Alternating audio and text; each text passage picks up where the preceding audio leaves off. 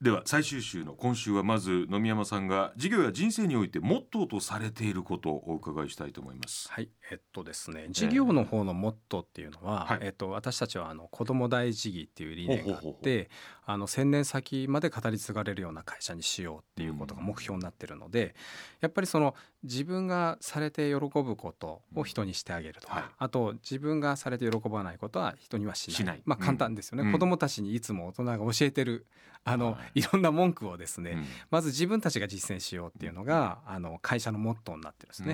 うん。人生のモットーは？人生のモットーはですね、うん。私のモットーはあの選ばないっていうその生き方をしてましてあ。の基本的に来たものは全部受けたまわるというか拒まない。もう引き受けてるんですよ。来たご縁は選ばないけど、うんそれに対してどういう心づもりでやるかっていうことは徹底して選んでますね。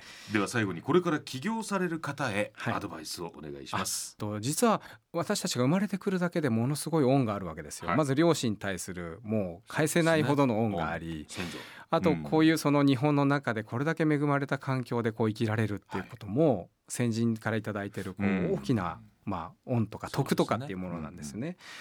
今その社会とかはい。このいただいてるものに対する恩に対してうん。まあ報いたいという報いていこうっていううん。